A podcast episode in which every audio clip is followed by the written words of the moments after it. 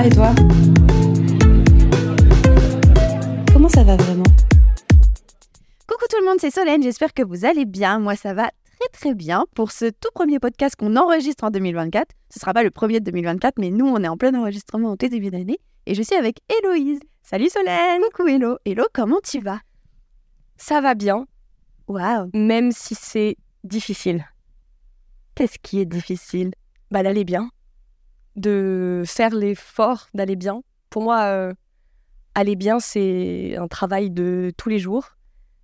Et même si là, au jour où tu m'accueilles, je sors d'une... Enfin, je suis en plein période vraiment pas facile. euh, Je viens de me séparer de mon amoureux, que ça faisait trois ans qu'on était ensemble. Euh, C'était ma plus longue relation, donc je suis en plein là-dedans. Noël avec la famille, accessoirement, les évaluations, enfin plein de choses qui font que ça a réveillé plein d'angoisses que je vis en ce moment, mais je décide d'aller bien. Ok. Est-ce que c'est dur d'aller bien ou de dire qu'on va bien? Les deux, mais je pense que c'est vraiment aller bien, faire le, le travail de s'auto-rassurer, de, de venir chercher la sécurité qu'on a au fond de soi et de la construire tout au long de la vie. C'est ça qui, parfois, euh, est tellement facile, on n'y pense même pas. Et là, c'est les moments où on va vraiment euh, super bien. Et dans les moments où ça va moins bien, de se raccrocher à cette sécurité qu'on a ou qu'on n'a pas. Et moi, je pense que j'ai une sécurité qui est hyper stable et hyper fiable. Et c'est pour ça que même dans les moments où c'est ça va pas bien, en fait, je sais qu'au fond de moi, je vais bien et que c'est qu'une seule passe et que je vois la lumière au bout du tunnel, quoi. Comme si à l'intérieur de moi, j'avais euh, la partie euh, qui était un peu, euh, un peu enfantine, qui a besoin d'être rassurée, qui pleure, qui va pas bien, et la partie doudou, qui dit mais non, mais t'inquiète pas, mais tu vas voir. Et le fait d'avoir intégré ça à l'intérieur de moi, ça me fait dire que je suis une personne qui va globalement bien, même quand je pleure tous les soirs. C'est pas grave de pleurer tous les soirs. Il y a des périodes où tu pleures tous les soirs et puis il y a des périodes où tu pleures pas pendant euh, deux mois. Et c'est ça, c'est de savoir que c'est cyclique qui me fait me dire que je vais bien. Hyper intéressant. Est-ce que du coup tu dirais que aller bien c'est un choix? Non. Non, non, pas du tout. Euh, aller bien, c'est une construction. Mais c'est pas un choix parce que, d'un point de vue, d'un point de vue développemental, euh, au niveau de la construction de la sécurité du bébé, de l'enfant, elle est euh, vachement liée à notre environnement et aux personnes qui prennent soin de nous. Donc, euh, on choisit pas où on est, on choisit pas comment on est élevé dans ce monde. Et la sécurité de base, elle vient de là. Après, en étant adulte, c'est notre travail de si cette sécurité est un peu brinque-ballante, elle est très, il y a beaucoup de failles, c'est notre travail de euh, aller colmater tout ça et d'aller regarder. Euh, Il y a une, très bonne amie à moi qui, qui m'a dit un jour cette métaphore que j'ai trouvée hyper euh, parlante. C'est dans ta petite enfance, dans ton enfance, tu construis ta maison avec l'aide de, tes, de tes parents, enfin des personnes qui prennent soin de toi, de ton environnement. Et puis, en général, moi, ça se passe maintenant, donc à la vingtaine, tu te rends compte, ouais, t'as ta maison, ok, mais en fait, euh, y a des petits problèmes de tuyauterie. Ah, puis là, l'électricité, ça pourrait être mieux. Et du coup, là, moi, je suis en plein dans faire ce travail-là. Parfois, je le fais accompagner avec euh, un psychologue, et parfois, je le fais toute seule, et puis ça revient. Mais donc non, c'est pas un choix parce qu'on choisit pas euh, ce qu'on nous donne, ce que les personnes qui ont pris soin de nous nous ont donné pour nous permettre d'avoir cette sécurité. Mais par contre, on peut choisir de faire le travail pour avoir cette sécurité et pour la maintenir surtout. T'as des problèmes de tuyauterie?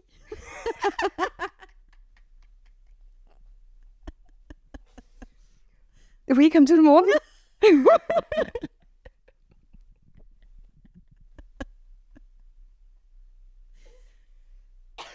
On peut pas rester dans un truc aussi construit, aussi sérieux dès le début. Normalement, ça prend 25 minutes. Alors, fallait que je les J'ai- beaucoup philosophé avant de venir ici. J'ai eu euh, toute la semaine euh, entre Noël et jour de l'an pour penser à ma vie et à si je vais bien et à ma tuyauterie. Du coup, tes tuyaux se portent plutôt bien. Euh, je pense que mes tuyaux sont, sont bien construits, mais qui sont déjà un peu euh, encrassés de, de ma vie encore courte, mais euh, déjà, euh, enfin voilà, j'ai 24 ans, j'ai fait mes expériences. Et donc forcément, ces expériences ont, ont teinté ma personnalité aujourd'hui. Et donc ouais, là, je, je regarde un peu quand je me sens pas bien, quand j'ai des réponses émotionnelles qui, qui me mettent pas bien. Donc euh, moi, très vite, ça va être les pleurs et l'angoisse. Je me dis, ok, qu'est-ce qui se passe Pourquoi je réagis comme ça Et à quoi ça fait écho, surtout Euh, quand on parle de toutes les, les blessures de l'âme, euh, tout ça. On... Tout ça, c'est des mots et c'est des, des prismes qui veulent parler un peu de, de la même chose. Après, on adhère, on n'adhère pas. Mais euh, voilà, avoir ce recul de se dire, OK, là, je ressens ça. Qu'est-ce qui se passe Et qu'est-ce que j'en fais? Et t'arrives toujours à prendre ce recul-là? Non. pas du tout, pas toujours, ou du moins avec du temps de latence. Parfois, oui, mais dès que c'est trop fort, en fait, euh, c'est c'est pas, c'est pas recevable, en fait. Il y a- là, c'est vraiment que le petit enfant euh, meurtri qui, qui pleure, qui crie et qui parle. Et après, une fois qu'il y a ce côté un peu doudou qui est venu et qui a dit, mais tu- peut-être que tu te sens comme ça parce que tatati tatata, par rapport à ce que tu as déjà pu ressentir dans ta vie euh, avant. Et là, tu fais, ah, ok.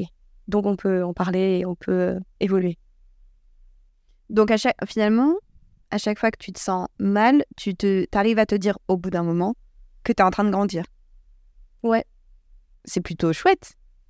C'est très chouette et je pense que j'ai beaucoup de chance d'avoir ce mécanisme-là et euh, je sais aussi qu'il n'est pas tombé du ciel.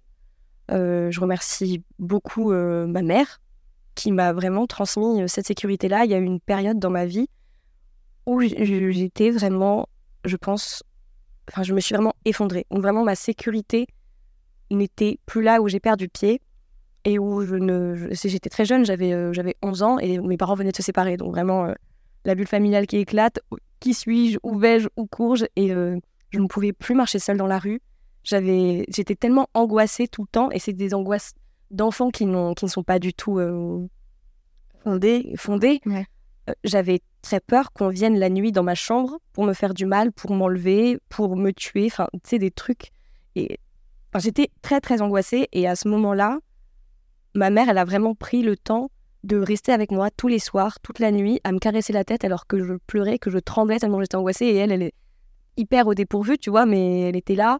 Et puis après aussi, elle m'a emmené voir euh, des psys et tout. Et ce passage est vraiment loin derrière moi maintenant. Je ne me considère pas comme une personne très anxieuse. Parce que j'ai connu des gens très anxieux et que je me dis, ah, finalement, moi, ça va. Grâce à ça. Parce que je pense j'ai eu cette période où ma sécurité a été mise à mal au plus profond de ce, qui, ce qu'on peut être mis à mal. Et que je m'en suis sortie. Et que. Donc voilà, à cette époque-là, je pouvais pas sortir seule. Et entre-temps, euh, je suis partie vivre euh, trois mois euh, toute seule en Espagne. Euh, J'ai fait aussi les États-Unis, le Canada. Ça aurait jamais pu être pensable si jamais euh, j'avais pas réussi à colmater cette blessure et à, renforcer ma sécurité. Et donc, je suis hyper heureuse d'avoir eu ça dans ma vie. Mais je vois aussi que ça peut avoir tendance à me renfermer, puisque je suis capable de me rassurer toute seule. Alors euh, pourquoi est-ce que j'irais demander de l'aide à, d'autres personnes? Et trouver l'équilibre entre ok, tu t'effondres pas, euh, t'as- tu sais ce qui- ce qu'il faut faire pour aller mieux, et se murer un peu et dire bon bah puisque je vais pas bien, c'est pas la peine d'en parler aux autres, ils ont pas à recevoir ça, je vais me reconstruire toute seule. Bye. Moi j'ai un peu cette tendance aussi. Donc savoir naviguer entre les deux. T'as encore cette tendance aujourd'hui? Oui. Encore plus depuis que t'as eu euh, ce renforcement de ta sécurité? Je pense oui. Aussi parce que oui donc de ce moment de renforcement de ma sécurité qui est arrivé vers mes euh, 11 ans, je me posais pas du tout la question. sûr. Donc euh, je je sais pas mais euh, mais oui, plus plus je grandis, plus c'est difficile de d'ouvrir la porte aux autres, tu vois. Pourquoi? Je sais pas trop. Mais en tout cas, là, je vois dans cette période qu'il y a des personnes que j'ai laissées rentrer après euh, beaucoup de travail, notamment mais, mon ancien copain. Et au début, notre relation, il, était très. Mais dis-moi, mais, mais laisse Parfois, il toquait comme ça sur mon cœur, il disait Mais laisse-moi rentrer et tout. Moi, je disais Mais, mais, tu, tu, tu es là, je, je ne vois pas de quoi tu parles et tout. Et puis, au fur et à mesure, ça s'est vraiment apaisé. Et maintenant que cette relation euh, n'existe plus de cette manière-là, je me retrouve avec un, un petit trou de là où il était. Et je fais Ah Mais en fait, il fait super froid et il y a plein de choses qui rentrent. Et je me dis Oula, oula, oula, il faut vite refermer. Tu vois Parce que là, je me sens en sécurité. Parce que là, il y a un- une brèche qui a été ouverte. Et c'était quoi ta question du début? Je sais plus, mais c'est tellement beau ce que tu dis que je suis, euh, je suis avec toi. Mais euh, là, je ressens ça très fortement et je comprends pourquoi, euh, du coup, avant de rencontrer euh, cette personne avec qui j'ai fait un long chemin psychologique et spirituel, en fait, j'étais quelqu'un de très fermé. Ok. De vraiment euh, dans ma forteresse, quoi. Et aujourd'hui, t'es un peu fermé ou t'es encore très fermé? Je pense que je le suis moins. Et, et, euh, maintenant que je sais que je le suis, j'ai envie de l'être encore moins. Donc je travaille vers ça aussi. Mais euh, ouais, ça, je ne sais pas trop d'où ça vient, mais je pense que c'est mis. J'ai peur d'être trop. Enfin, tu vois, si j'ouvre euh, une porte, il y a tout qui va sortir et ça va être trop. Et j'ai l'impression que les gens autour de moi ne sont pas capables de recevoir ce que je vais leur donner. Et euh, du coup, je préfère euh, garder pour moi et me dire si ça va vraiment, vraiment, vraiment pas. Là, je peux faire bonjour, j'ai besoin de soutien, s'il vous plaît. Qu'est-ce qui pourrait rendre les autres capables de recevoir? À tes yeux Super bonne question. Je je sais pas du tout. Mais je- si aujourd'hui tu arrives à dire ils sont pas capables de recevoir, ça doit vouloir dire qu'il y a quelque part quelque chose en toi qui sait ce qu'elle attend de l'autre pour qu'il soit capable de recevoir. Tu vois ce que je veux dire? Ouais. Bah, je sais pas trop. En fait, j'ai l'impression que c'est que des croyances limitantes qui viennent de l'intérieur de moi que les autres. euh, Enfin, en fait, tout le monde a des problèmes dans sa vie, tout le monde est névrosé. Et euh, je pense que tout le monde est profondément mélancolique. Je pense que l'être humain est un animal profondément mélancolique. Et donc, je sais pas quand dans ma vie, j'ai décidé que c'était mon rôle de prendre la mélancolie des autres et d'en parler et de faire que eux, ils puissent parler et que eux, ils aillent bien. Et donc, moi, pour avoir ce rôle-là, eh ben, il faut que je sois solide sur mes appuis. Et peut-être que j'ai l'impression que les gens en face de moi sont pas assez solides, mais en fait, euh, moi aussi, je suis méga fragile. Donc, euh, pourquoi est-ce que moi, même dans mes fragilités, je m'autorise à. Enfin, j'autorise les autres à, me parler de leurs problèmes, de leur mélancolie, de tout ce qu'ils veulent. Et moi, pas. J'ai peur de leur faire peur, je pense. Et du coup, qui s'en aille? Potentiellement, ouais. Qui s'en aille avant d'être entré dans ton petit cœur. Mmh, ouais. Ouais. T'as peur quand les gens te confient leur propre fragilité? Pas du tout. Au contraire, pour moi, c'est une grande preuve de confiance. Et, et je prends ça comme euh, un super beau verre en cristal qu'il faudrait euh, mettre dans du papier bulle et garder euh, bien au chaud. Et ah, c'est trop précieux. Et, et merci de me l'avoir confié. Du coup, ça veut dire que toi, tu fais pas confiance aux autres? Bah, peut-être pas. Pas tant que ça. Je, je sais pas, je saurais pas. C'est pas quelque chose que je ressens, moi, genre, ah, lui, je fais pas confiance, elle, je fais pas confiance. Mais je pense que au fond de moi, il y a, il y a un peu de ça, comme si euh, euh, les autres sont pas capables de prendre soin de moi comme moi je pourrais prendre soin d'eux. T'as déjà eu une expérience comme ça? Où on n'a pas pris correctement soin de toi? Oui, mon père, globalement. Ah. Je l'aime beaucoup et il m'aime beaucoup. Et il a, fait, et il fait toujours de son mieux en tant que papa. Mais euh, c'est quand même insuffisant. Et ça, c'est, je trouve ça vraiment injuste. Parce que, j'en discute beaucoup avec, euh, avec ma mère. C'est que quand tu as deux parents, peu importe s'il y en a un qui est le meilleur parent du monde, qui te donne tout, qui est suffisant plus plus, si l'autre est défaillant, et ben ça va créer une faille qui sera incolmatable. Donc peu importe tout l'amour que tu reçois d'un côté, s'il y a un côté euh, qui n'est pas euh, adapté, et ben tu le portes tout le long de ta vie. Et euh, je lui en veux pas du tout, et, et je suis hyper contente de l'avoir comme père, et je l'aime de tout mon cœur. Mais oui, quand j'étais enfant, il n'était pas capable de, rece- de recevoir ma peine et des peines d'enfant, tu vois, de, de, de- Mais qui sont valables quand mais même. qui sont valables quand même. Mais, euh, et donc, je pense qu'à ce moment-là, dès le début de ma vie, je me suis sentie pas soutenue. Et du coup, je suis genre, bon, bah, mais comme ça, euh, je boude. Et euh, j'ai 24 ans et je suis toujours en train de bouder. Je me débrouille, mais je boude un peu. Est-ce que tu penses que tu espères d'un côté qu'ils s'en rendent compte ou pas? Que tu boudes? Ouais. Mais je pense sincèrement qu'il n'en est pas capable. Lui, dans sa manière de, de vivre, dans, sa man- dans son, psychisme, c'est une personne qui va pas, je pense, assez bien pour avoir ce recul. Et potentiellement, s'il se rendait compte de comment moi je me sentais à l'époque et du mal que ça me faisait, je pense qu'il serait horrifié, en fait, de m'avoir fait sentir ce qu'il m'a fait sentir. Parce que c'est c'est terrible. Et, euh, et pour le coup, euh, c'était déjà le cas avant la séparation. Et puis après là, c'est parce que ma mère, elle a toujours fait tampon entre nous deux et c'est elle qui, qui était euh, qui, faisait la communication entre nous. Et puis quand on s'est retrouvés tout seuls tous les deux, bah, il y a eu un peu un effet de rupture. Et on a continué à se voir, mais en fait, limite, c'était pire.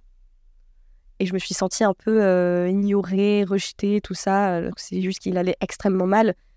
Mais euh, moi, j'avais 10 ans, donc euh, voilà, j'en ai fait les frais.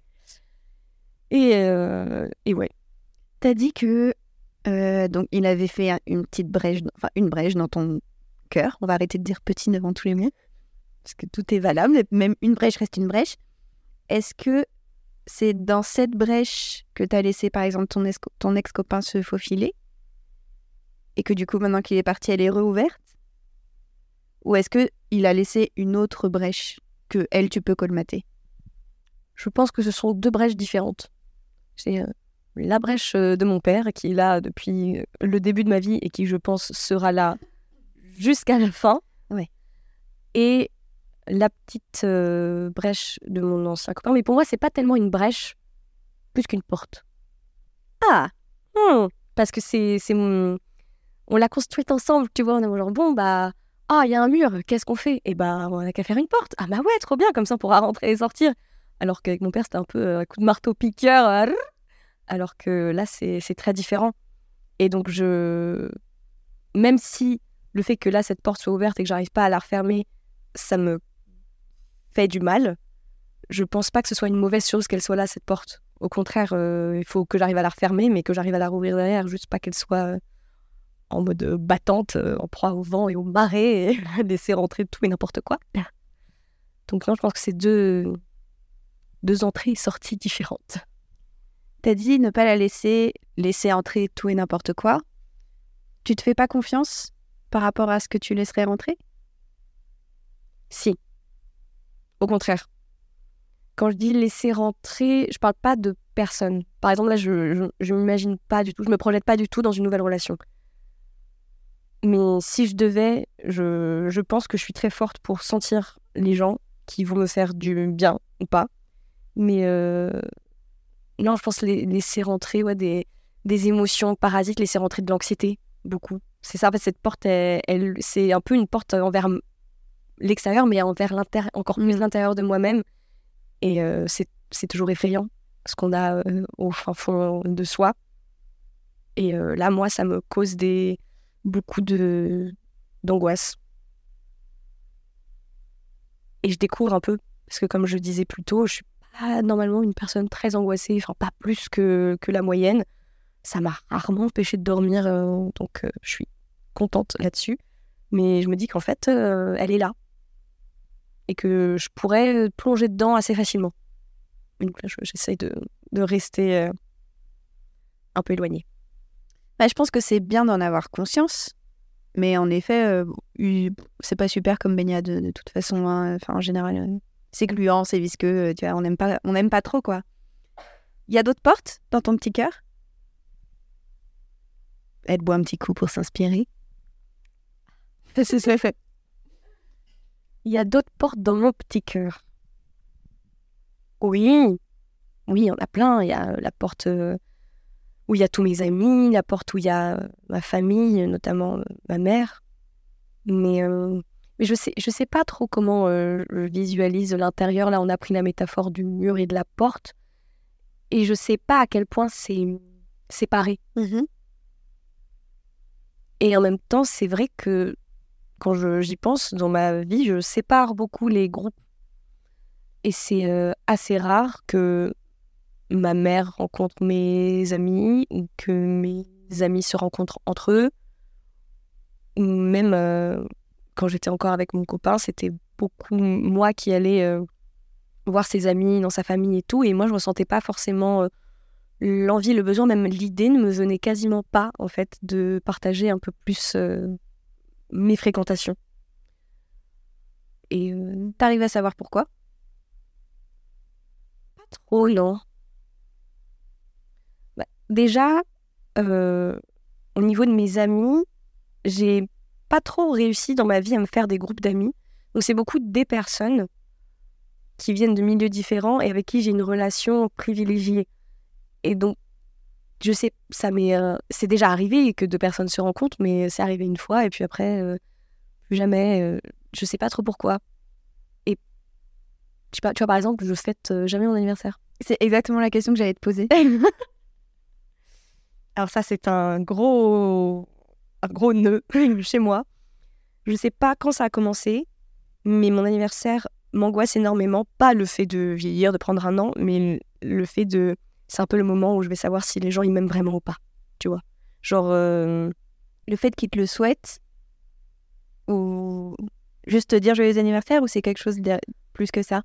Je pense que c'est quelque chose de plus que ça, parce que il y a des gens qui, qui oublient, et c'est pas grave, tu vois, genre, j'en veux jamais aux gens qui oublient, c'est pas du tout ça, mais euh, tu vois, euh, quand t'es enfant et que il y a des anniversaires surprises qui se font, moi c'est tout bête, mais on m'a jamais fait d'anniversaire surprise. Et, euh, et je m'étais jamais posé la question jusque-là, je- ça m'était pas arrivé. Et aujourd'hui, à 24 ans, je fais putain, c'est vrai, euh, comment ça se fait? Genre la seule de la classe à qui on fait pas d'anniversaire surprise, tu vois. Et je pense que j'ai l'impression que j'ai pas la capacité, que les gens, j'ai pas la capacité de ramener les gens autour de moi. Je sais pas faire groupe et que parce que l'anniversaire c'est un peu une, célébration de soi. Les, les gens ils se mettent ensemble pour se dire waouh on connaît tous cette personne, euh, c'est quand même incroyable. euh, venez on passe du temps ensemble et on célèbre euh, la vie de cette personne.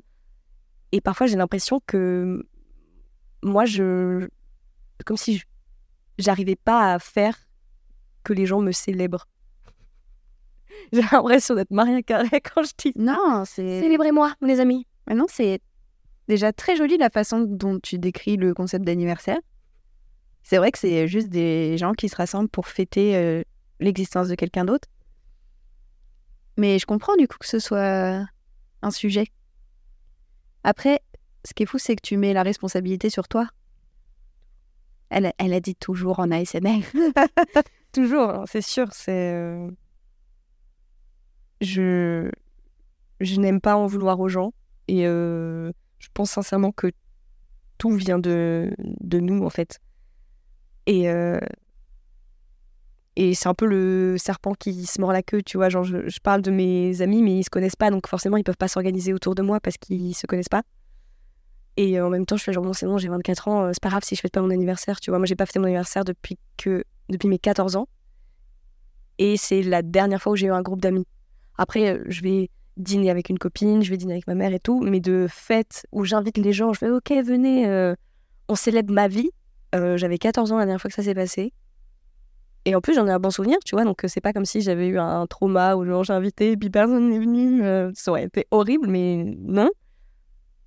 Mais je sais pas, j'ai arrêté et l'année, pas l'année dernière, l'année d'avant, j'ai commencé à organiser mon anniversaire et genre une semaine avant, j'ai tout coupé. J'ai eu une montée d'angoisse. J'ai eu mes règles en même temps. Euh, voilà. Mais bref, une montée d'angoisse et euh, du coup, au final, je l'ai pas fait. Et je regrette de ouf. Mais euh, j'en étais pas capable en fait à ce moment-là de me dire waouh, là, t'es en train de demander aux gens qui t'aiment en fait. T'es en train de demander aux gens de se déplacer pour venir te voir.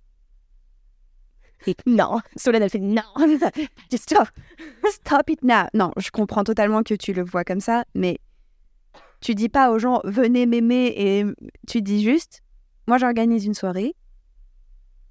Et après les gens ils sont adultes, ils sont libres de venir ou pas. Et personne se forcera à être là pour ceux qui viennent, ils seront juste contents d'être là avec toi. Mais jamais ils diront ah, hum. Tu te sens forcé quand tu fêtes l'anniversaire de quelqu'un Non, jamais. Tu te dis ah bah super, elle m'a forcé à l'aimer celle-là, bah génial. Non, mais je, je sais. Qu'est-ce qu'on fait cette année pour ton anniversaire? On verra. C'est en juin déjà, donc j'ai le temps d'y penser, mais bah, je pense que j'essaierai d'organiser quelque chose avec euh, les amis de la, de la formation. Et peut-être que j'inviterai euh, ma coloc, euh, l'amie Louise, euh, je sais pas, on verra. Parlant de formation, tu fais donc une formation de comédie musicale. Tout à fait. C'est marrant pour quelqu'un qui n'a pas envie d'être célébré. Ouais, c'est fou, hein Je pense que en vrai, je suis, en- je suis vraiment en grand manque d'attention et que la scène, c'est un moyen d'en avoir euh, sans que personne te pose de questions. Et sans que ce soit vraiment pour toi. Exactement. Mm. Et euh, Comment t'es arrivée là? À la formation, Ouais, ou au spectacle, en tout cas à la scène. euh. j'ai envie de chanter. Je chante, tout le temps depuis toute ma vie et euh, je me dis bon, quelqu'un qui chante autant, au bout d'un moment, faut peut-être en faire quelque chose, quoi. Et euh, je suis passée par euh, d'autres études, euh, d'autres études avant et j'ai adoré, mais au fond de moi, je savais que que c'était pas ça ce que je voulais faire. Alors je dis ça maintenant, évidemment. À l'époque, euh, je, je, je ne- savais rien, juste j'étais le nez dedans. Mais aujourd'hui, je me rends compte que ça me convenait pas du tout. Et là, euh, je me sens vachement plus euh, dans mon endroit. Ça te fait quoi de chanter? C'est hyper marrant parce que j'ai posé cette question à une personne il y a genre deux jours. Et vraiment, je le ressens dans mon corps. Bah, tu vois, là où il y a l'angoisse, cette petite boule de nerf qu'on a là juste en dessous du, du diaphragme euh, qu'on a, c'est quand tu passes des oraux, quand tu passes des entretiens d'embauche qui, qui est là parfois. Et bah, à cet endroit-là, j'ai. C'est comme si ça brillait, tu vois. Et parfois, ça peut me donner des frissons. Et j'ai ça aussi quand les autres chantent. Et, euh, et ça se propage partout et, et je suis trop bien, quoi. Quand j'y arrive et que je pense pas à toute la technique, tout le machin, après, voilà, tu connais, mais euh, quand je suis vraiment libre et que je chante euh, comme ça vient, ouais, j'ai vraiment l'impression que ça bouillonne à l'intérieur et que ça se propage et que c'est que du bon. Et du coup, que les gens t'écoutent et sont rassemblés autour de toi. Potentiellement, oui, je n'avais jamais réfléchi à ça. Parce que quand tu chantes, on se tait. On t'écoute et on apprécie. La plupart du temps. J'ai eu une expérience de scène, c'est pas toujours comme ça. Mais oui, c'est vrai que la plupart du temps, euh, c'est. Enfin, on te- t'as un micro dans les mains, comme euh, là aujourd'hui, et donc forcément, ça veut dire qu'on accorde de l'importance à toi et à ce que tu as à dire ou à chanter ou tout ça. Et est-ce que quand tu chantes, t'es 100% toi? Oui et non. Là, en formation, on apprend à chanter en tant que personnage. Le personnage, c'est pas toi. Et en même temps, tu donnes de toi à ton personnage pour le faire vivre. Et à travers ton personnage, tu peux te permettre de, de dire des choses et de vivre des choses qui ne t'arriveraient jamais dans ta vie à toi. Donc là, non. Mais euh, quand je fais la cuisine et que je me mets euh, ma playlist en, en shuffle et que je m'époumonne sur du Céline Dion, là oui, Tu fais tomber toutes les barrières. je pense, ouais. Et euh, je m'en fiche des voisins et ma coloc, elle est là, bah, ça me fait rire.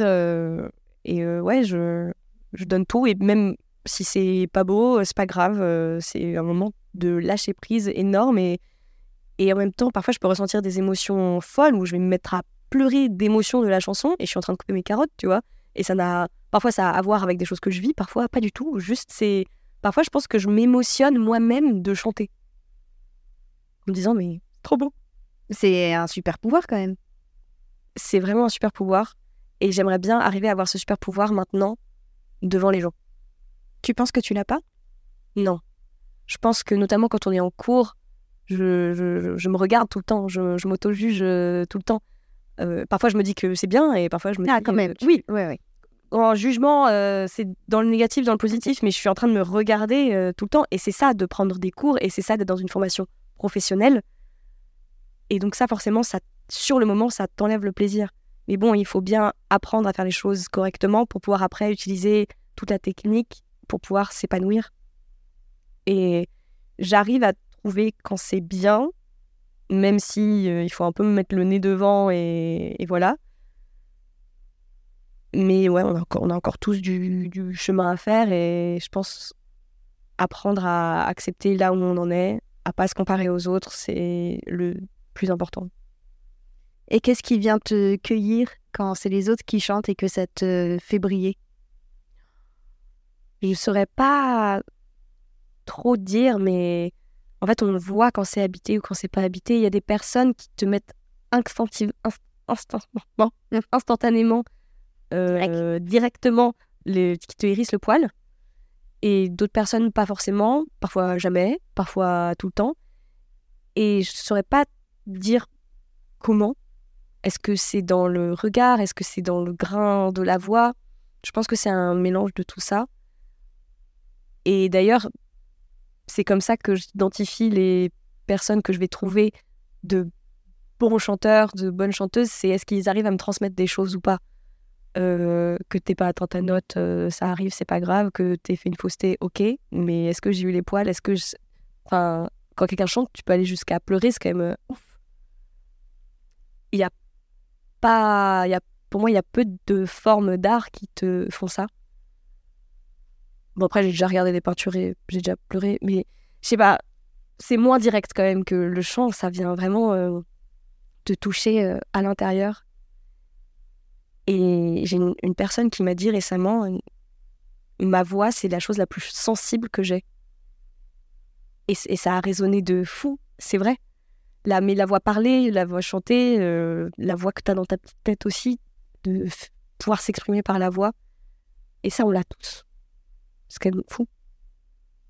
Et comment ta voix? C'est quoi son caractère? Je me suis jamais posé la question. Euh, elle est capricieuse, je pense, et elle est très sensible à mes émotions et à ce qui se passe. Euh, je sais que j'ai eu la voix cassée pendant six mois et on savait pas, c'était pas dû à des lésions quelconques. Et ça a été un moment, euh, j'avais perdu ma personnalité. Je, ne pouvais plus chanter, j'étais malheureuse. Là, j'allais vraiment pas bien. J'étais malheureuse comme les pierres. Et c'est, je pense, à ce moment-là où j'ai vraiment pris conscience que c'était très important pour moi de pouvoir chanter et de pouvoir euh, parler avec une voix claire aussi. Et, euh, et à ce moment-là, j'avais une quinzaine d'années et c'était un moment un peu dur dans ma famille. On a eu, enfin, mon grand-père qui avait fait une crise cardiaque et ma grand-mère qui était en plein cancer. Donc, aujourd'hui, je le rattache un peu à ça. Et du coup, c'est vrai que dès que je vais pas bien, ma voix, euh, elle va pas bien non plus. C'est intéressant, du coup, tu exprimes pas par des mots, mais ta voix dit Exactement. Et enfin, tu vois, pareil, je fais beaucoup d'asthme, de choses comme ça. Ça, c'est un peu des pathologies qui, qui touchent à la respiration et à la voix. Et euh, à chaque fois que je suis malade, euh, c'est tout le temps bah, une angine, tu vois. Genre, je fais pas de. Tu vois, je pourrais faire une gastro, tu vois, mais non, c'est tout le temps une angine qui m'empêche de parler, qui m'empêche de chanter. Pas anodin. Est-ce qu'il y a des choses que tu arriverais à dire en chantant, mais pas en parlant? Oui. C'est pour ça que les gens, ils s'envoient des playlists, hein. ils s'envoient des chansons. Et, euh, et je pense que c'est aussi pour ça que j'ai choisi de faire de la comédie musicale et pas de devenir euh, artiste, interprète, euh, compositrice, interprète, parce que j'ai pas nécessairement envie de dire les choses moi. Mais par contre, dire les mots des autres, ça j'adore. À quoi ça sert les mots? À véhiculer notre pensée et à les... Moi, j'aime bien les choisir euh, parce qu'ils sont jolis. J'aime bien choisir des, des, jolis mots. Euh, je sais pas pourquoi, ça a une valeur esthétique. Euh. Ouais. Et est-ce que du coup, les mots qu'on utilise pour te parler, c'est important aussi? Si quelqu'un ne fait pas forcément l'effort de choisir des jolis mots, ça t'atteint? Euh, Je pense pas. Par contre, quand quelqu'un fait l'effort de choisir de faire des trois, choisir des jolis mots, ça me touche. Mm. Après, on a tous notre langage, on a tous aussi euh, notre bagage euh, culturel, euh, plus ou moins littéraire et tout. Enfin, je vais pas en vouloir à quelqu'un d'utiliser des mots euh, que je connais pas euh, ou au contraire euh, de pas aller chercher dans un vocabulaire un peu plus poussé. euh, non. Mais par contre, c'est vrai que ouais, des petits messages, des jolies lettres, euh, ça me touche énormément. Et toi, tu le fais alors que tu es dans ta tour euh, J'essaye. Ouais. J'essaye euh, notamment. euh, je pense que je suis de plus en plus sur un chemin de dire aux gens, enfin de, de gratitude en fait, de, de dire aux gens à quel point ils me touchent, à quel point leur présence dans ma vie est importante. Et parfois ça, ça vient un peu comme ça, comme une envie de pisser, où je vais envoyer un message à quelqu'un ou envoyer une lettre aussi. Il y a des personnes à qui j'envoie des lettres, j'adore. Oui, ou partager, euh, partager une chanson avec euh, des jolis mots qui me font penser à une personne. euh, ouais. Et est-ce qu'il y a, y a un- parmi tous les langages de l'amour, est-ce qu'il y en a un en particulier qui te ressemble plus que les autres? Oui. Et bizarrement, ce ne sont pas les words of affirmation. je sais, euh, euh, comment dire en français? Euh, bah, Je sais même pas. Ah, ah là, toi aussi, t'es un peu comme Jean-Claude Van Damme. Mais- Tu parles en franglais. Et je fais le grand écart entre deux bus. Euh, je pense que le, le langage de l'amour qui est le plus présent chez moi, c'est le, le, le quality time, le temps de qualité. De vraiment dégager du temps pour une personne ou pour un groupe de personnes et de se dire, voilà, ce temps-là, on le passe ensemble et on, on décide de ce qu'on fait. On peut rien faire. Ou ça, c'est vraiment le tout premier. Et le deuxième, euh, c'est le, le tactile, le toucher. Se, se faire des câlins ou juste une, une main, tu vois, euh, sur l'épaule. Ça, ça, ça a un gros effet sur moi et euh, moi je vais facilement aussi aller le faire chez les autres. Donc, tu es plus dans l'expression physique de ce que tu ressens que dans la verbalisation Oui. de tout ça. Ah ouais, absolument. Et à l'inverse, tu es plus à l'aise si on a une, une forme d'expression physique d'amour pour toi plutôt que les mots ou, tout te- ou tu reçois tout de la même façon? Alors, je reçois tout avec grand plaisir, mais pas de la même façon. Euh, notamment les mots, euh, moi ça a tendance, je, je les prends, mais quelque part ça me, ça me gêne. C'est que je suis là genre, ah. je suis incapable de prendre. euh, Enfin, je travaille sur le fait de prendre les compliments. Euh, et ouais, quand les gens euh, me disent euh, qu'ils m'aiment et tout, euh, de façon différente, euh, je. Je sais pas pourquoi j'ai un peu la bougeotte et je me dis ah ok merci Ah, Parce que tu sais pas quoi répondre ou parce que tu crois pas à ce qu'on te dit? Parfois parce que mon moi intérieur très profond n'y croit pas bien que mon moi intellectuel dise non mais la personne n'est pas en train de te mentir euh, Héloïse si elle te le dit c'est que c'est vrai mais à l'intérieur de moi je suis genre non c'est pas possible Tu dis n'importe quoi. exactement et aussi parce que je me sens incapable de réciproquer du coup par la parole Ok. je me dis ah putain elle m'a dit ça c'est trop beau ok Wow, faut, faut que je dise un truc de ouf là aussi parce que sinon elle va se dire que je l'aime pas euh, alors que si je l'adore tu vois Du coup, tu réponds coucou.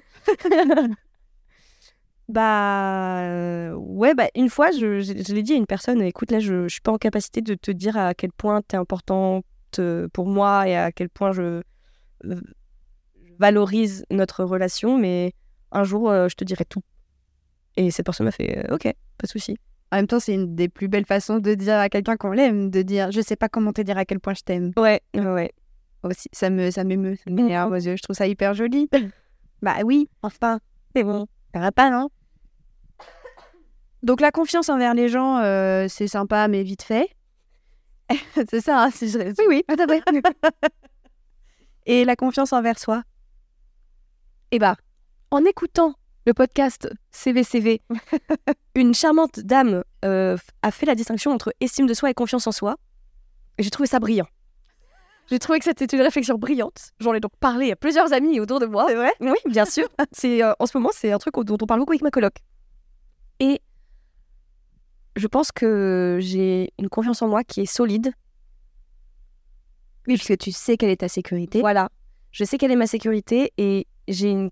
vraiment, je, suis apaisée quand je pense au fait que ma vie, elle va être belle, tu vois, et que elle ressemblera peut-être pas à ce que j'imagine aujourd'hui, mais je me fais hyper confiance pour créer un truc trop cool.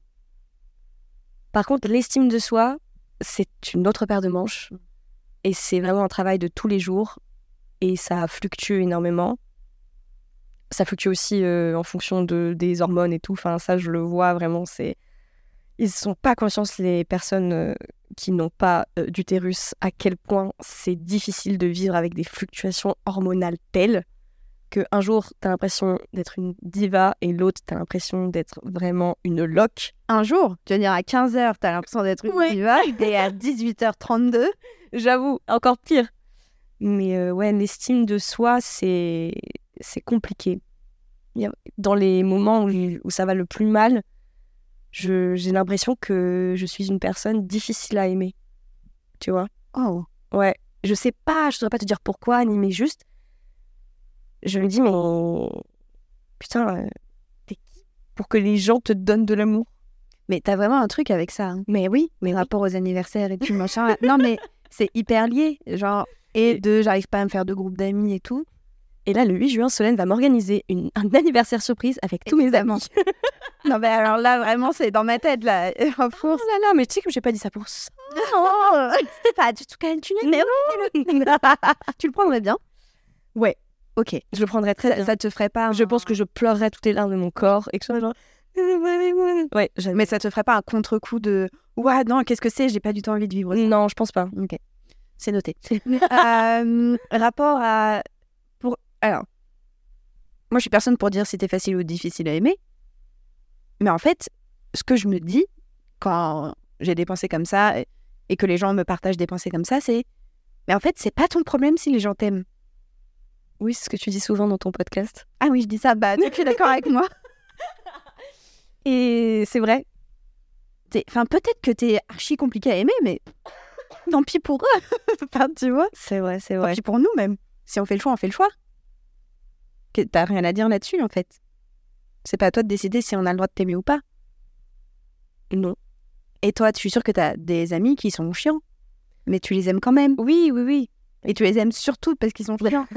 C'est vrai. C'est vrai. Mais euh, ça, ça rejoint euh, l'estime de soi. Ouais. Et elle est. Notre estime de soi, elle est vachement liée euh, aux autres, en fait. C'est vraiment les autres sont notre miroir et ce qu'ils nous renvoient. C'est. Ouais. En voyant ce que les autres me renvoient, je me dis, ok, est-ce que je suis quelqu'un de bien ou pas? Mais Ouais. en réalité. Hein? Non, Marie, pas. Ah, ça m'aide pas pour les onipéristes. Je ne suis pas certaine que les autres. Qu'est-ce que t'as dit? Les autres nous renvoient. Les autres sont notre miroir et ils nous renvoient un petit peu euh, ce qu'on mérite d'avoir en termes de quantité d'amour. Alors non, je ne suis pas d'accord. Enfin, peut-être, mais je ne suis pas d'accord. Je pense que les autres nous renvoient le propre regard qu'on pose sur nous. Tu mets dans le regard des autres ton regard sur toi. Oui. C'est pas pareil. Tu as raison. oui, oui, non, de ouf, t'as raison, faut reformuler ça. Et oui, Du coup, en fait, ce que tu penses que les autres pensent de toi, c'est juste. Enfin, ce que t'as peur que les autres pensent de toi, c'est juste ce que toi tu penses méchamment de toi. c'est vrai. Et c'est vrai que ça, mettre, projeter ses pensées sur les autres, c'est vraiment, mon plus gros défaut. C'est que j'ai tendance à vraiment penser que je sais tout mieux que tout le monde et que je sais tellement tout que je sais même ce que les gens y pensent à l'intérieur d'eux. Et même parfois dans une conversation, j'arrive à prévoir ce que l'autre va me dire. Et le fait est que j'ai très régulièrement raison, mais que quand j'ai tort, c'est terrible. Dans quel sens? Quand je me trompe sur les intentions de quelqu'un et, euh, et que je me rends compte qu'en fait, euh, ouais, c'était pas ce que j'ai projeté, c'était pas du tout ça, et que du coup, bah, je sais pas, euh, ça fait six mois que je pense que telle personne pense ça, alors que pas du tout. Et forcément, ça a des répercussions toujours euh, très négatives. Alors, on arrive à s'en sortir en en discutant, et, mais on aurait pu vraiment éviter plein de dramas si on avait juste posé des questions. Mais bah, c'est marrant. hier, je regardais une vidéo YouTube sur les accords Toltec, là. Et justement, celui de pas faire de suppositions, ça, ça va être un gros boulot. Ouais, mais c'est dur. Ah, c'est... Oui, c'est terrible. Mais du coup, euh, Mais parce qu'en fait, on est biaisé. On, on voit tout, tout, tout, tout via notre filtre à nous. Juste cette scène-là qu'on est en train de vivre, si je projette sur toi, tu as... je vais pas du tout projeter ce que toi tu projettes sur moi alors qu'on vit la même chose. On a chacune notre vérité. Donc potentiellement, là, je suis en train de m'angoisser sur des trucs. Toi, potentiellement, tu es en train de t'angoisser sur des trucs. Alors qu'en fait, on est toutes les deux en train de passer un bon moment. J'ai un exemple, tu vois. Mais en même temps, je me dis, est-ce que c'est vraiment possible de ne pas projeter, de ne pas supposer? Oh, je pense pas. Et d'ailleurs, tu vois, par exemple, parlant des accords Toltec, par exemple, c'est des lignes directrices. On nous dit avoir une parole impeccable, ne pas faire de suppositions, mais c'est parce que ça, c'est le Saint Graal. Mm. Si déjà, tu arrives à faire attention à ce que tu dis aux autres et à poser des questions deux, trois fois dans la journée, euh, c'est bien. Oui, c'est plutôt le Ah, je suis en train de faire une supposition là. Voilà, Du coup, si je lui demandais. absolument. Absolument. Et je pense que c'est dans ce système de, d'être tout temps- de faire tout le temps des suppositions que du coup, je parle pas forcément aux gens de mes problèmes parce que je sais ce qu'ils vont me répondre. Donc je fais un raccourci. Genre oui, mais de toute façon, elle va me dire ça, ça, ça et ça, je le sais. Donc pas, pas la peine d'en parler. Parce que si tu parlais de tes poèmes, tu chercherais quoi? Une solution ou juste un câlin? Je pense que la plupart du temps, je cherche juste un câlin et qu'on me dise Oh ma pauvre. J'adore qu'on me plaigne. Quand Enfin, j'adore. Non, enfin, c'est. Oui, mais c'est ag- c'est réconfortant. Voilà. En fait, qu'on qu'on dise euh, C'est pas grave que tu te sentes comme ça, c'est normal, c'est OK. Vu ce que tu as vécu, ta réponse est, est adaptée. Et t'as peur qu'on ne dise pas ça du coup? J'ai peur qu'on le pense pas et ouais, qu'on me dise Mais euh, c'est bon, calme-toi, euh, arrête d'être une drama queen. euh, Enfin, voilà. Mais personne te dirait ça. Non, bien sûr que non. Ou alors si quelqu'un te dit ça, ça en fait. euh, Oui, ah non, mais c'est pas, c'est pas du tout un- des peurs in- in- intellectualisées, c'est oui. des trucs hyper profonds et je sais que j'ai ça, donc euh, je me force quand même à passer outre.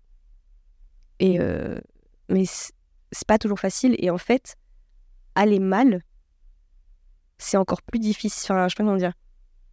Demander de l'aide, c'est très difficile. C'est facile quand ça demande de. Ah voilà, c'est facile de demander de l'aide quand ça va assez bien, mais quand t'es vraiment mal, mal, mal, c'est trop difficile.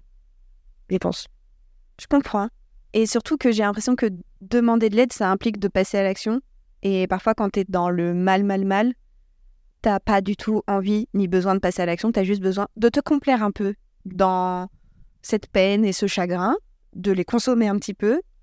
Et dans quelques temps, dire Ok, là, je veux bien euh, qu'on parle euh, de plan d'attaque. Mais, mais après, peut-être que ta première étape pour toi, ce serait juste, sans dire j'ai besoin d'aide, de dire Ah là, je veux un câlin. Ou, euh, Grave. on va boire un café, un chocolat chaud, un verre de vin blanc, peu importe, oui. tu vois, mais sans... Parce que si tu dis tout de suite, et maintenant il faut que je dise que j'ai besoin d'aide, euh, ça fait beaucoup d'un coup. euh, Après 24 ans, a pas du tout fonctionné comme ça, tu vois, mais juste un... euh, là, j'aimerais bien qu'on se voit. Oui, oui, oui. Et pas juste, hé, on se voit Ce qui est différent. Tout à fait. Absolument. Et c'est vrai que, encore une fois, l'équilibre entre euh, se reposer sur nos amis et en même temps, ce sont des humains qui ne sont pas à notre disposition. Là, euh, juste avant Noël, euh, il m'est arrivé un, petit truc pas grave du tout, mais qui m'a mise dans tous mes états. Et c'était deux jours avant Noël, donc personne n'était disponible. Et donc, j'étais forcée de faire face à tout ça toute seule, et je m'en suis sortie, et tout va bien, il n'y a pas de souci. Mais à ce moment-là, je me suis sentie affreusement abandonnée par toutes les personnes qui m'entourent, et en même temps, je, je leur en veux pas du tout. Je me disais à moi-même, c'est normal. Mais sauf que moi, mon petit cœur à l'intérieur, euh, il était en mode, Ah, moi, j'ai toute seule, personne ne m'aime. Alors que si, c'est juste qu'ils étaient tous en famille euh, à Noël, enfin, normal, tu vois. Et donc de naviguer dans ce truc de, ok, j'ai besoin des autres, mais les autres ne sont pas à ma disposition, donc comment on s'organise? Est-ce que je peux aller mal mardi? Ça te va? Ok, on fait ça. Mais du coup, tu leur as dit? Non. Alors je l'ai dit à une personne. Et je suis trop fière C'est déjà beaucoup. de l'avoir dit à cette personne parce que cette personne-là n'avait pas d'excuses, entre guillemets. Et euh, je suis fière de lui avoir dit, même si là je relisais les messages et je pense que ce que j'ai dit, c'était pas forcément. euh, j'ai- J'étais entre guillemets trop soft. Genre vraiment, vu l'état où j'étais, j'aurais pu. euh, comment dire Demander plus. J'étais, c'était ok pour moi de dire non mais en fait là ça va vraiment pas. Mais c'est Noël, les personnes sont loin, elles ne peuvent pas t'aider. Donc et tu vas aller mieux demain. Donc à quoi bon? Tu vois, j'ai juste dit ok c'était pas cool, j'étais pas bien et toi t'as pas su réagir. Et aujourd'hui, tu penses que tu aurais dû dire quoi? Bah ça, mais enfin je sais pas insister sur le fait que vraiment ça m'a mise, euh, enfin que que j'ai pleuré déjà et que je ça a réveillé en moi des anxiétés euh, lourdes et que après j'ai eu du mal à dormir pendant je pense deux nuits. Et euh, ça m'arrive assez rarement. Et euh, enfin je sais pas. Ouais. Et même dans mon message je, trouvais déjà des excuses aux. Genre, je sais que t'avais ci, ça, ça et ça, je ne t'en veux pas, mais j'aurais bien aimé que tatati. Et après, en mode, euh, bon, bah, profite bien de Noël, euh, bisous. Tu vois C'est toi qui as fermé la porte. Bah ouais, parce que, enfin, je sais pas, on va fêter Noël. Enfin, c'est pas le moment en fait. C'est ça. J'ai tendance à vouloir un peu attendre le bon moment pour dire. Oui, mais quand on va pas bien, euh, ça arrive n'importe quand. Il n'y a pas de bon ou mauvais moment. Bah ouais, mais j'ai pas envie de trop déranger les gens non plus. Genre, ils sont là pour moi dans la mesure de leur agenda. Oui, mais c'est pas toi qui gères leur agenda. Ouais, je sais. T'aurais pu, c'est toujours facile de le faire a posteriori, et surtout quand c'est pas toi qui ressens toutes les émotions, mais un, je vais vraiment pas bien, je sais que t'es pas là, mais si je vais vraiment pas bien. Et la personne, elle gère comme elle veut, slash peut à ce moment-là, tu vois. Discuter avec toi par message pendant deux heures, peut-être que ça t'aurait un peu soulagé, peut-être que ça aurait pas alimenté un sentiment de solitude qui a dû venir exacerber un peu les anxiétés que la situation de base avait générées. Enfin, tu vois, t'as le droit Oui. T'as le droit. Tu ferais ça pour les gens? Bah oui, j'espère. Du coup, euh, t'as le droit d'essayer. Et après, tu vois euh, qui, euh, qui réagit comme t'en as besoin et qui réagit pas comme t'en as besoin. Et puis après, tu, tu te fais tes opinions là-dessus. Et pour la fois d'après, tu sais qui tu peux peut-être plus solliciter. Mais tu n'as pas à t'en vouloir. Ouais. tu culpabilises de, le- de l'avoir extériorisé? Non. Parce que c'est une grande avancée pour moi. C'est la première fois que j'ai exté- extériorisé un tel sentiment de mal-être dû à une personne. Et en fait, j'ai mis du temps avant de le dire parce que je me disais, mais en fait, là, tu es en train de montrer tes failles. Et, et les gens, ils veulent pas être avec des personnes qui vont pas bien. Et sauf qu'après, ça, c'était le début. Et après, je me suis dit, mais non. Et Louise, c'est l'inverse. Au contraire, tu es capable de poser tes limites et de dire à cette personne écoute, si tu veux m'aimer comme j'en ai besoin, alors il faut que tu remplisses ces petits critères-là. Et c'est justement parce que en fait, je suis hyper solide à l'intérieur et que je sais ce qui me fait du bien que je suis euh, apte à te le dire. Mais ça, ce, ce petit truc, j'ai mis trois jours à, à le penser. Elle tournait en boucle dans ta tête. euh. Exactement. Mais tu as le droit de dire aux gens voilà comment j'aime être aimé. Ouais, ouais. Et comment tu aimes être aimé? Bah, qu'on prenne le temps. Ça, on revient sur les langages de l'amour, mais qu'on prenne le temps. euh, Enfin, c'est ça de me faire sentir que je suis une personne qui mérite Du temps. du temps et euh, de l'attention euh, véritable, tu vois.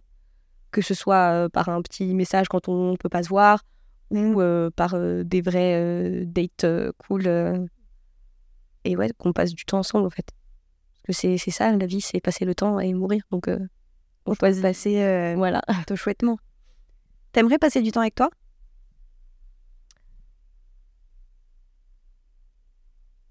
Ouais, je pense, je pense que c'est fun de passer du temps avec moi. Mais encore une fois, j'ai envie de passer du temps avec moi que quand je vais bien. Donc, Mais ça, tout se rejoint. tout se rejoint. Et à la fois, c'est quand même valorisant de passer du temps avec une personne qui va pas bien et qui a tiré une petite sonnette en disant Euh, Là, je vais pas bien, du coup, c'est avec toi que j'ai envie de passer le temps pendant lequel je vais pas bien parce que je sais que toi, tu vas me faire du bien. Ouais, c'est vrai. C'est vrai. Dis-toi que quand tu demandes aux gens de passer du temps avec toi quand tu vas pas bien, Ça m'est compliment en fait. bah, c'est les- c'est hyper valorisant. C'est un gage de confiance, ce qu'on disait tout à l'heure, mais c'est aussi très. euh, Enfin, tu te sens hyper utile, quoi. C'est vrai, ouais. Bah, c'est vrai que je pense qu'il faut que je pense plus à ça de cette manière plutôt que comme un service, comme un Bah fardeau. oui, mais parce que ah, c'est ça que je voulais dire tout à l'heure. T'as dit euh, gna gna gna, se reposer sur ses amis. Mais c'est pas ça demander de l'aide ou, de- ou juste dire qu'on va pas bien. C'est pas tout faire reposer sur les épaules des nôtres. C'est juste dire ah bah là euh, j'aurais peut-être bien besoin qu'on passe euh, le bras sous mon bras pour que je continue d'avancer. Ouais, je prends pas plus de place que ça, mais euh, quelqu'un m'aide s'il vous plaît. Mais c'est enfin tu n'empêches pas les gens d'avancer en leur demandant de t'aider à avancer. Bah, je pense que ça, ça, les gens ont des visions un petit peu Oui, différentes et qu'il faut trouver les bonne euh, personne. Et euh, c'est la quête de toute une vie, finalement, d'avoir un entourage euh, où on se sent capable parce qu'on les sent capables, eux. Et aussi, je voulais te demander ce que tu entendais par faille.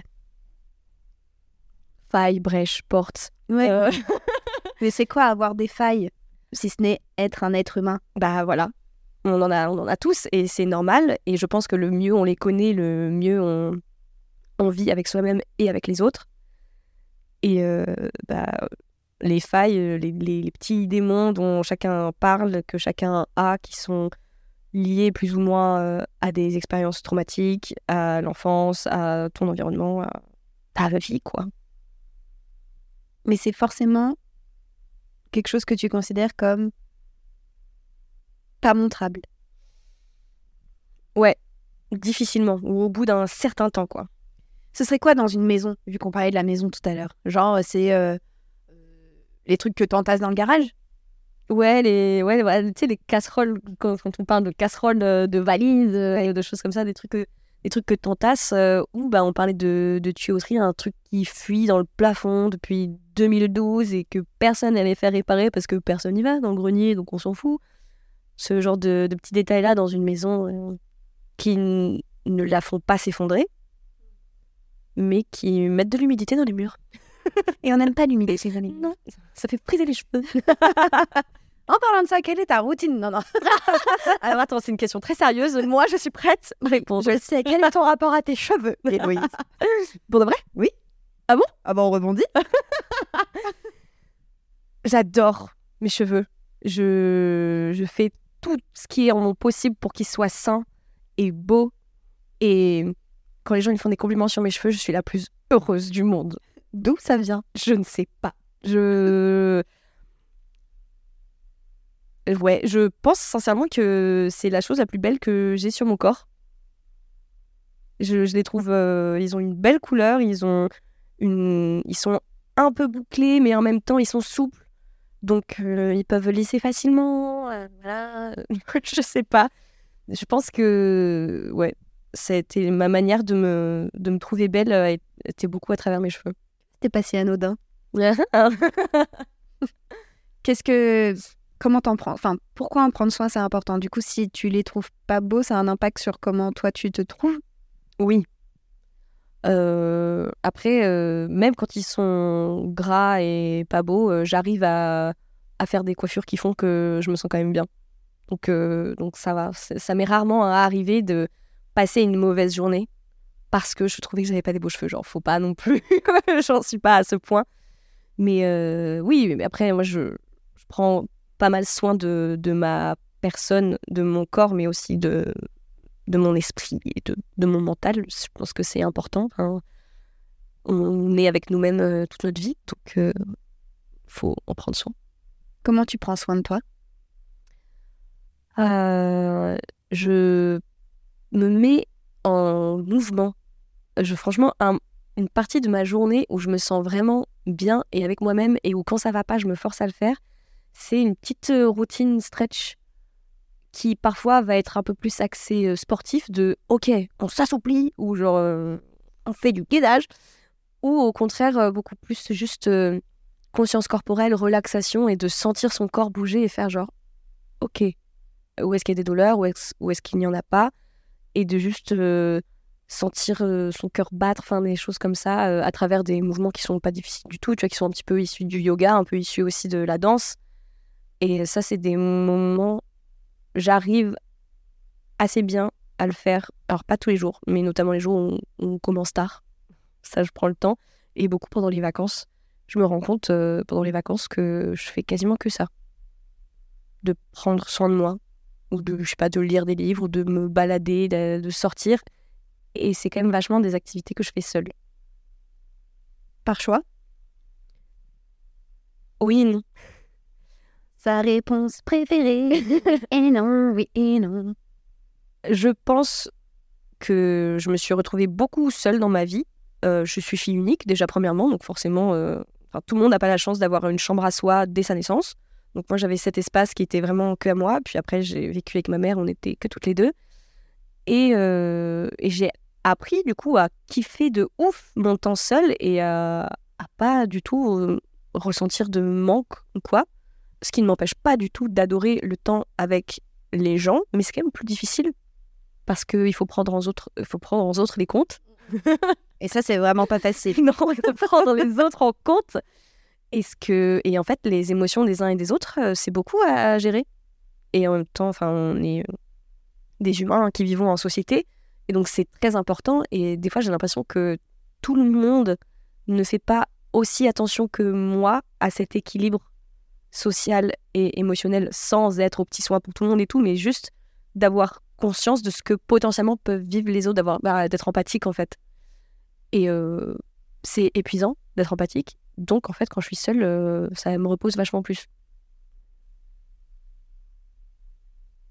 Elle plisse les yeux, elle réfléchit à quelque chose. Réflexion intense. Mais ça me fait penser à ce que les gens disent un peu, je sais pas, c'est une légende qui court, que les personnes extraverties se nourrissent des autres, Se ressource, se ressourcent auprès des autres, et que les personnes introverties se ressourcent seules. Et moi, j'ai l'impression d'être vraiment une personne entre les deux.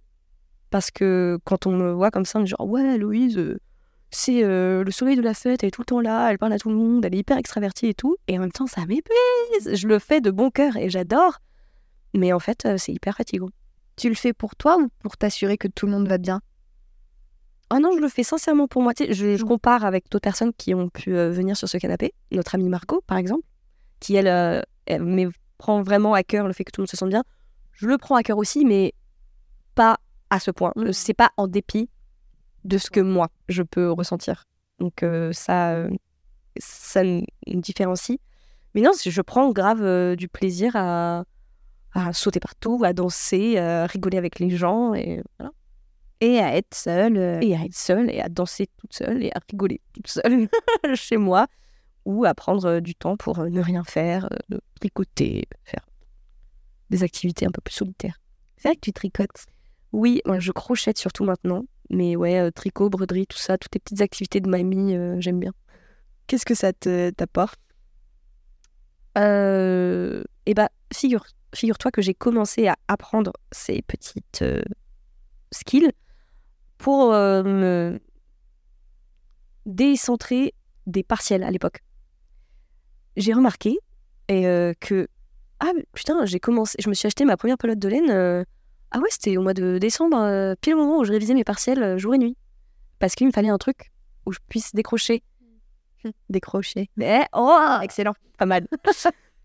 et, et en plus, le, pas la broderie, mais le crochet et le tricot, c'est des choses que je peux faire en regardant des films et des séries. J'adore regarder des séries, vraiment. Même il y a des périodes où je pense que ça peut être un peu addictif. Mais si je fais une écharpe en même temps, bah, finalement, c'est productif. Je suis pas juste restée dans mon canapé à rien faire. Je fais une écharpe.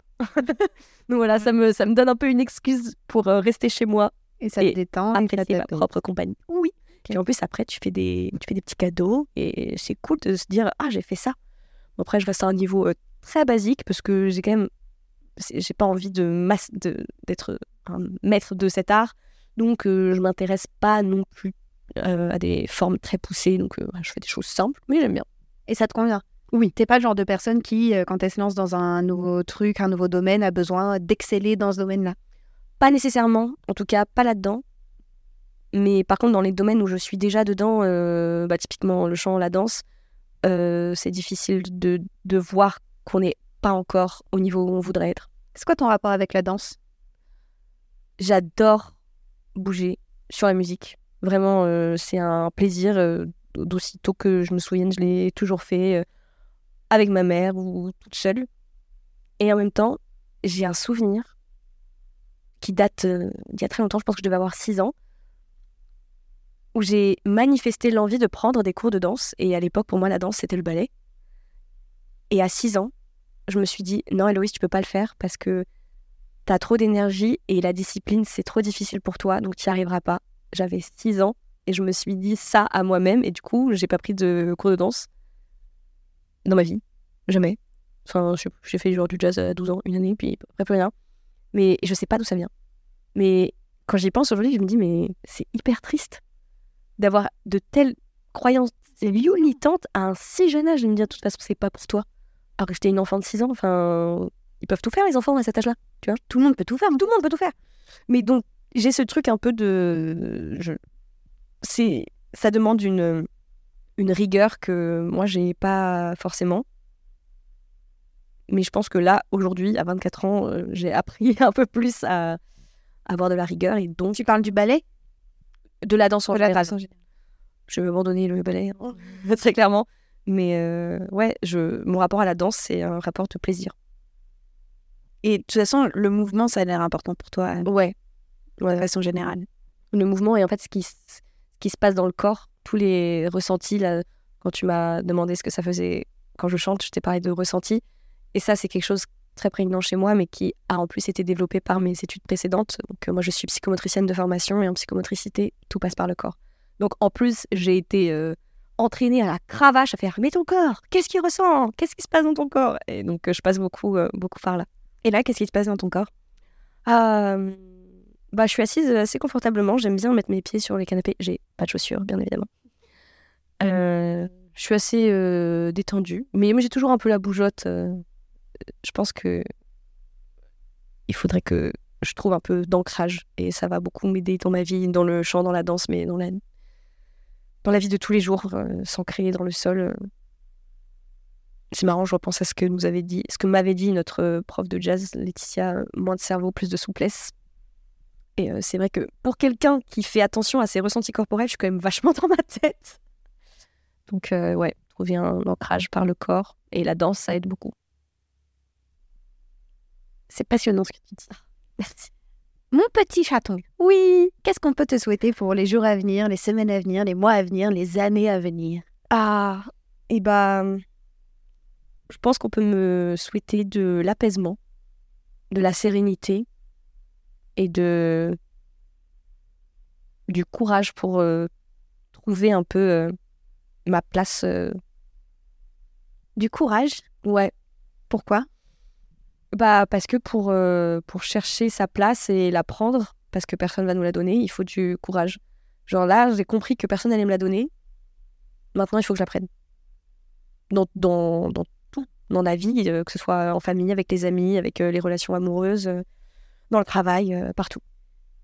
Ça me fait penser à un post que j'ai partagé en story il y a pas très longtemps, du compte Instagram CHTAM, je crois, qui dit en gros que bah, la vie c'est un bar. Tu rentres et tu t'assois. Ouais. T'attends pas euh, qu'on vienne te chercher à l'entrée euh, et qu'on te dise ah oui c'est là-bas qu'il faut aller vous installer. Tout à fait. Donc euh, toi t'es dans le bar. Et euh, ouais, je pense que je suis un peu dans cette situation où je suis dans le bar et euh, je cherche mes amis. Où est-ce qu'ils sont installés et, qui peuvent me faire Ah, viens, ou pas forcément mes amis, des gens qui me disent Ah, viens t'asseoir avec nous. J'ai encore du mal à trouver ma place à moi où je suis seule et je suis bien. Je pense que pour trouver ma place seule, il va falloir que je passe par des gens. Et c'est ok. Oui. Tu vas tester une première place ici, puis tu vas voir si ça te plaira, puis tu iras tester une autre là-bas, et puis euh, peut-être que les tables se réuniront un moment, en juin. C'est au hasard. Peut-être. Très bien. Est-ce qu'il y a d'autres choses qu'on pourrait te souhaiter? Oh, bah, je pense que c'est- déjà bien. Et est-ce que tu veux ajouter quelque chose? Euh, ouais, merci Solène Avec de prendre ce temps pour m'écouter. Je me sens très valorisée et très aimée. mais c'est vrai, je l'ai dit un peu comme un robot parce que je sais pas exprimer mes sentiments. Mais euh, c'est vrai, ça vient du fond du cœur. Et mais ça me fait vraiment plaisir que tu sois là. Là dans le podcast, et là chez moi, Sur ton canapé. et là dans ma vie. Oh, merci. Voilà, c'est tout. Vu qu'elle va pas savoir répondre, on va s'arrêter là. Elle hoche la tête. Merci beaucoup, Héloïse. C'était fascinant. J'ai vraiment adoré. J'espère que tu as passé un bon moment. J'ai adoré. J'espère que vous avez passé un bon moment. Bon, ça, j'en doute pas, puisque de toute façon, c'était vraiment très intéressant. Merci beaucoup de nous avoir écoutés. Je vous donne rendez-vous la semaine prochaine avec un ou une nouvelle invitée. Et d'ici là, bah, cherchez votre place. De toute façon, elle attend que vous.